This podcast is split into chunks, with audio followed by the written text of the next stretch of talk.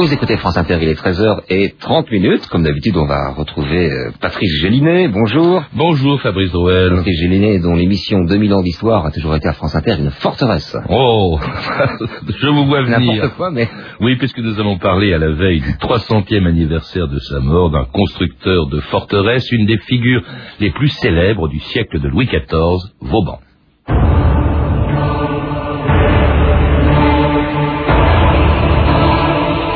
Au nom de Vauban, le patriotisme s'éveille, l'âme s'élève, le cœur sensible éprouve la vive impulsion qui porte à l'héroïsme. Carnot.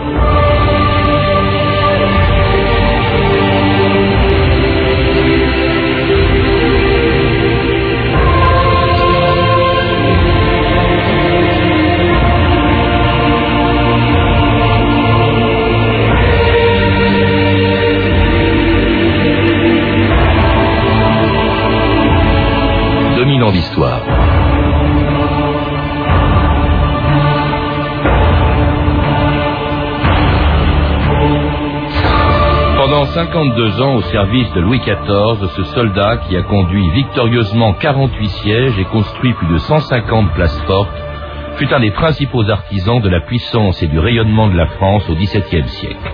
Et pas seulement sur les champs de bataille, car si Vauban savait aussi bien prendre des villes que les défendre, ce constructeur de forteresses était aussi un humaniste. Le premier des ingénieurs et le meilleur des citoyens, disait de lui Voltaire. Détestant l'injustice, Vauban s'était opposé à la révocation de l'édit de Nantes, de même que conscient avant tout le monde de la misère des paysans, sur lesquels pesait une fiscalité de plus en plus difficile à supporter, il avait en vain proposé un nouvel impôt payable par tous les Français. Mais c'était remettre en cause ses privilèges, qui 80 ans après la mort de Vauban allait faire tomber une monarchie dont il avait été avec Colbert et Louvois un des plus fidèles serviteurs. Monsieur de Vauban, le roi ne pourrait pas se passer de vous. Et souvent je me suis dit, me sentant perdu, il faut que je donne de l'occupation à cet homme. Et seule une guerre pouvait l'empêcher de se passer de moi. Notre très grand ministre est Monsieur de Turenne. La marquise de Sévigné, qui semblait s'appuyer sur Monsieur de Vauban. La voilà fortifiée. Messieurs, quand je nous vois, lorsque je nous regarde, Monsard, Turenne, Colbert, Racine, et Vauban et Louvois, je m'émeus en pensant que nous vivons à la même heure. Et j'ai l'impression que c'est nous, Louis XIV. Thierry bonjour.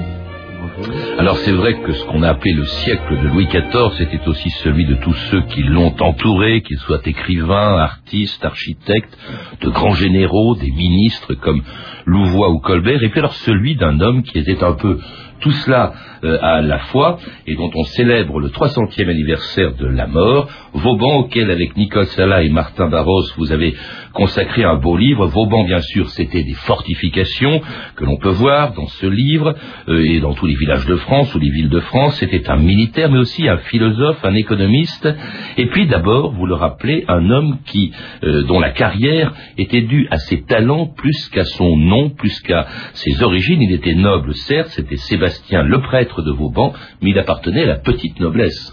Oui, Vauban appartient à la petite noblesse de Bourgogne, c'est un hobro, et euh, s'il avait fait une carrière militaire normale, euh, il n'aurait certainement pas dépassé le, le, grade de lieutenant ou de capitaine. Mm. Donc euh, c'est un homme exceptionnel des, par l'ascension qu'il a eue dans l'État euh, Louis XIVien. Une ascension assez lente.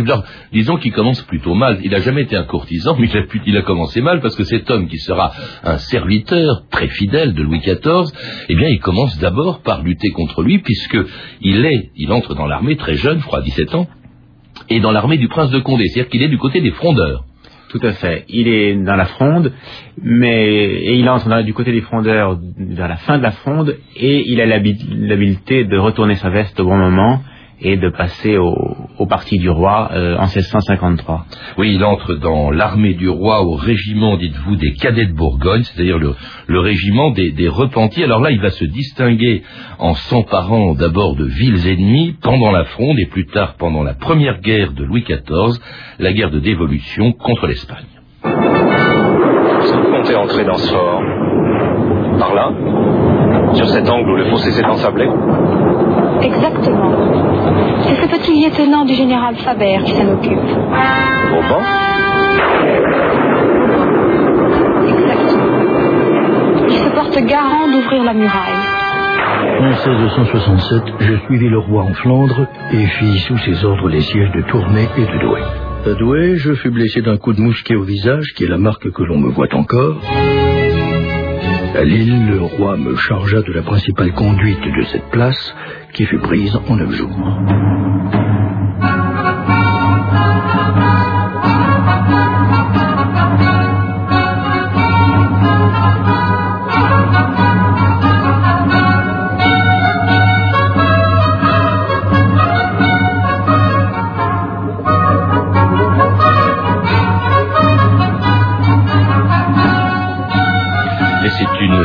La marche du prince d'Orange par la symphonie du Marais, c'est une musique de l'époque de, Louis XIV, qu'a peut-être entendu euh, Vauban, euh, qui, avant de construire des places fortes, on l'a entendu, a commencé par les attaquer. hein. On disait toujours ville défendue par Vauban, euh, ville imprenable, mais ville assiégée par Vauban, ville prise. hein. Oui. Et c'est pendant cette guerre de, dévolution, la guerre de 1667-1668, que la, carrière de Vauban prend son essor, qu'il est remarqué par le roi et par Louvois, et euh, qu'il sort du rang et qu'il devient des principales personnalités du, de la fortification française. Alors c'est comme ça qu'il va grimper, euh, qu'il va monter en, en grade. Il n'a jamais commandé d'armée, je crois. hein. Il était toujours sous l'autorité de Louvois, qui était le ministre de, de Louis XIV, sous l'autorité aussi du chef des armées euh, précédant presque toutes les guerres, qui était euh, Turenne, le maréchal de Turenne. Lui-même deviendra maréchal, mais affecté à d'autres choses. Ce qui est d'étonnant, on l'a entendu d'ailleurs dans cet extrait, c'est que c'est un homme qui payait de sa personne quand il attaquait une ville. Tout à fait, surtout dans les, dans les premières années, euh, il, comme, il commande les attaques, c'est-à-dire qu'il est à la tête euh, des ingénieurs et des mineurs qui sont en train de construire les galeries qui approchent euh, de, la, de la ville à prendre. Il construit les tranchées. et- alors, il n'a pas inventé l'art euh, d'assiéger les villes, mais il l'a il l'a beaucoup euh, perfectionné, et de- surtout dans un souci d'épargner des vies humaines. Oui. Plutôt un siège plus long, plutôt davantage de terrassement que des assauts de vive force qui peuvent occasionner des pertes euh, énormes. Quand, quand vous évoquez Thierry Sarment des tranchées, il faut rappeler que c'est pas du tout les tranchées de la guerre de 14 qui étaient purement défensives en réalité, c'est à partir de là qu'on attaquait, mais là c'est des tranchées en fait qui se dirigeaient, que l'on creusait mais en direction de la ville assiégée. Tout à fait. Alors, on, on ne les, on ne les creuse pas tout droit, de façon à éviter d'être pris en, en- par un tir en enfilade. On les creuse en zigzag. Et puis, euh, également, on, on fait tout un réseau de tranchées de façon à pouvoir amasser des troupes. Et notamment, une des inventions de, de Vauban, c'est la place d'armes. La place d'armes est une tranchée élargie où on peut masser un corps de troupes avant l'assaut. Autre invention aussi, j'ignorais que c'était Vauban, la baïonnette. Alors, c'est une, euh, une invention de Vauban et elle va entrer en, en fonction euh, plutôt vers la fin du règne de Louis XIV. Euh, toujours, Vauban est, est un précurseur. Il va toujours plus loin que, que les ministres et que le roi. Il a aussi, aussi l'inventeur des insignes de grade, par exemple, Ah oui qui n'entreront en fonction qu'au XVIIIe siècle. Et puis alors très soucieux, vous le dites, de, de la vie des hommes, l'i- l'idée de d'attaquer une ville non pas à découvert, mais dans des tranchées qui avancent lentement vers euh, vers l'adversaire, vers le vers la fortification adverse. Ça, c'était, il était très aimé, je crois, de ces hommes. Alors, il était aimé de ces hommes, mais euh, il était critiqué par d'autres théoriciens et d'autres praticiens de- du siège. Par exemple, le grand ingénieur hollandais euh, Korn, qui est un peu l'équivalent euh, euh, de Vauban dans, dans le camp ennemi, lui était prônait plutôt la- des assauts de force et des, des préparations d'artillerie intensives pour euh, écraser la ville euh, et l'emporter d'un coup. Ce qu'il y a, c'est que s'il était aimé aussi, c'est qu'il était en tête, hein, il n'était pas à l'arrière en train de regarder comme Louis XIV, c'est-à-dire qui évitait soigneusement, euh, quand il participait à une bataille, qui évitait soigneusement d'être à portée de canon, hein, qui était toujours à 600 mètres au-delà de la portée du, du canon. Là, vraiment, il payait de sa personne. Il a une blessure très caractéristique qu'on voit tous les portraits de Vauban. Je crois que c'était à la joue gauche qu'il avait obtenu, on l'a entendu dans l'extrait de film tout à l'heure, euh, à, à Douai, à Qui est une grande bataille, un siège mené par Vauban victorieusement. Il est pratiquement, euh, on sait que D'Artagnan y est mort, mais il est pratiquement un des seuls officiers qui a été rescapé de cette bataille qui a été assez dure. Alors, de ces sièges victorieux, de toutes ces prises de ville, il va tirer euh, une expérience euh, qui va lui permettre justement, puisqu'il les attaquait, de comprendre comment on fortifie, comment on défend une ville. Et c'est là qu'on entre non plus dans le, avec le preneur de ville, mais celui qui les défend, le constructeur de, de, de forteresses. Il a été nommé commissaire général des fortifications.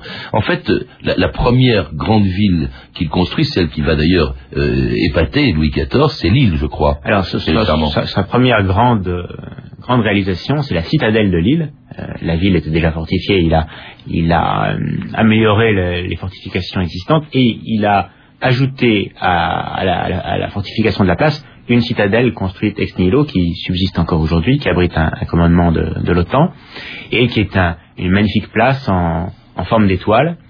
Euh, qui est tout à fait euh, caractéristique de sa première manière.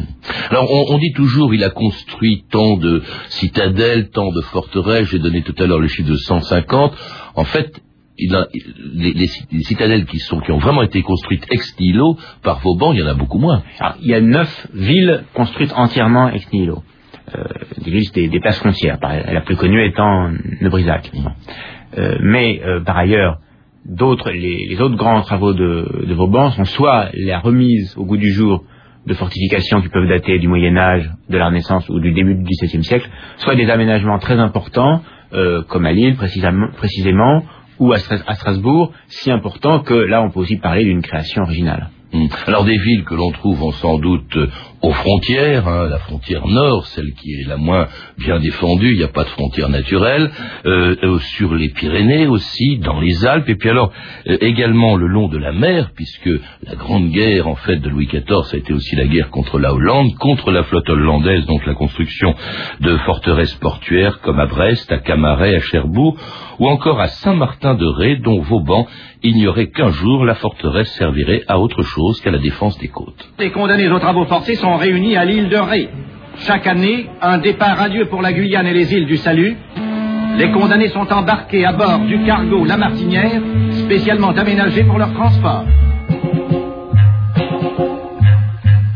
Bagnard au bagne de Vauban, dans l'île de Ré, je mange du pain noir et des murs blancs dans l'île de Ré. À la m'attend ma mignonne mère, dans vingt ans pour elle, je ne serai plus personne, mère à Vauban.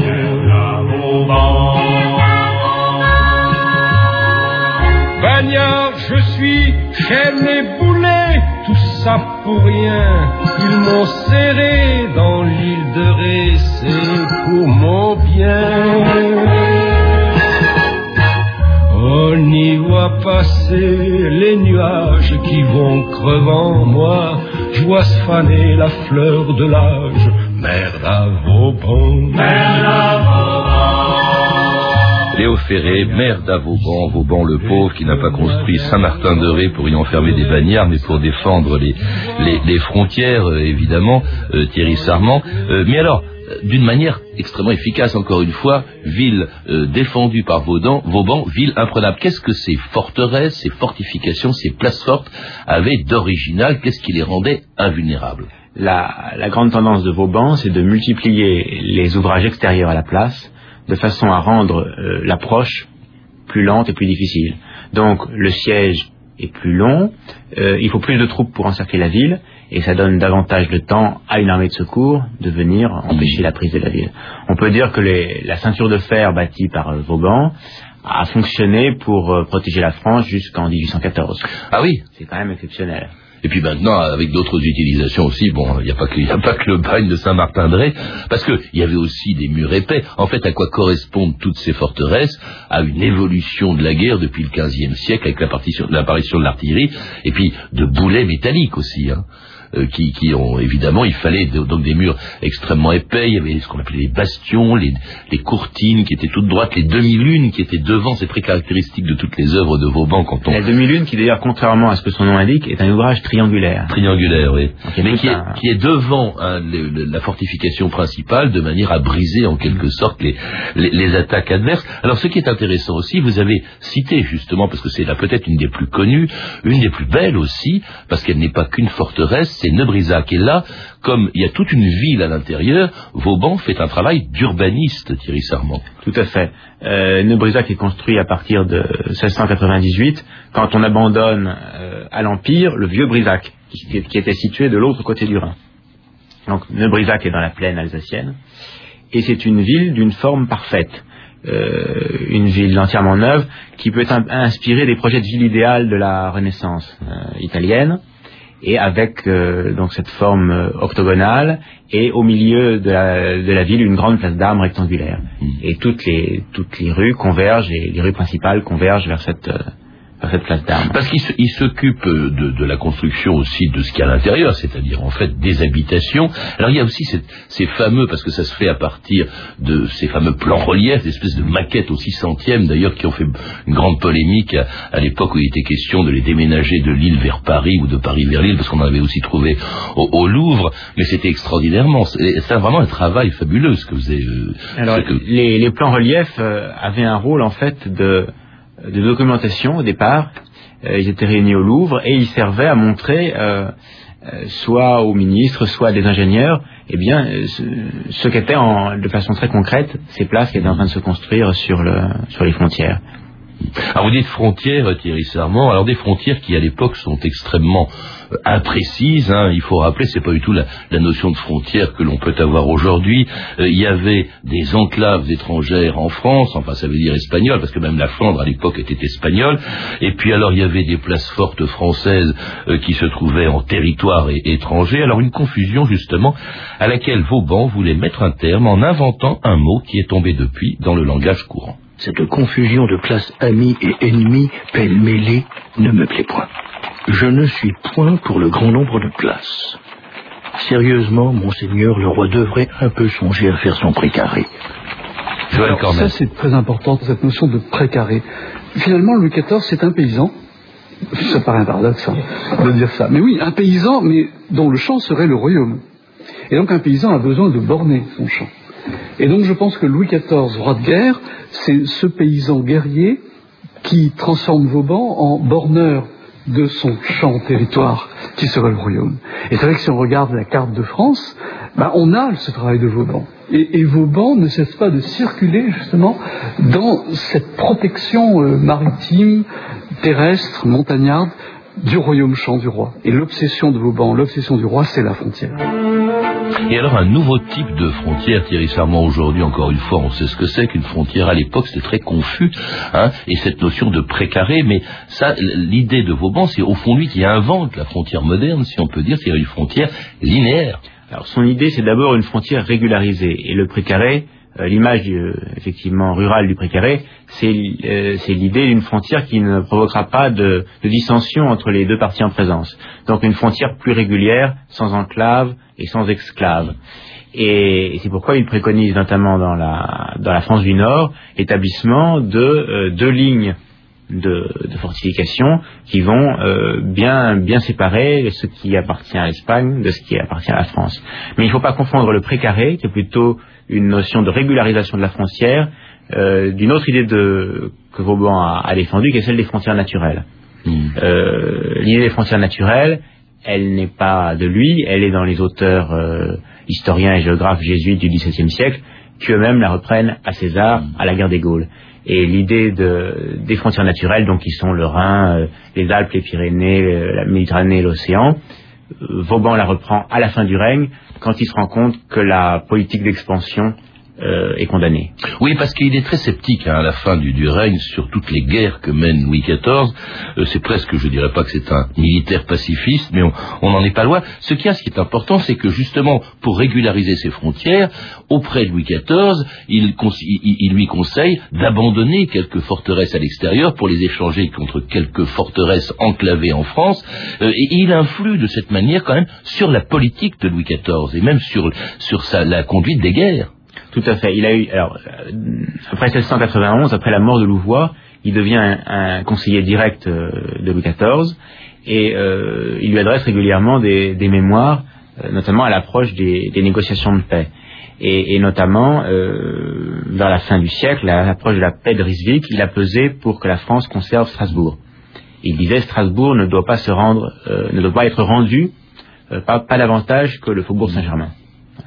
Et donc c'est bien cette idée que euh, à l'intérieur de ces frontières naturelles, il ne faut pas euh, transiger. Alors les frontières, on les doit, on les doit beaucoup à euh, les frontières actuelles de la France, on, on les doit pour beaucoup à, à, Vauban et pas seulement à la politique de, de Louis XIV. Vauban, quand même, qui n'était pas seulement, je le disais tout à l'heure, un militaire. C'est un homme. Il y a eu quand même des périodes de paix pendant le règne de, de Louis XIV. Il se promenait beaucoup, il connaissait très bien la France, il s'intéressait à sa population. Je crois même qu'il a été un des premiers à établir le chiffre exact de la population française. Et à l'époque de Louis XIV, c'était environ 18 millions de personnes. Et puis alors, il regarde ce qui se passe. Il va dans son château de Bazoches, il va sur ses terres. Hein, et, là, il voit les paysans, il s'intéresse à leur travail. Et alors, il écrit des traités qui n'ont rien à voir avec euh, l'art militaire. Euh, par exemple, un, un, traité sur euh, l'agriculture, un traité aussi sur la navigation dans les rivières, un traité alors dont le titre m'a beaucoup amusé, la cochonnerie ou calcul estimatif pour connaître jusqu'où peut aller la production d'une truie pendant dix années de temps.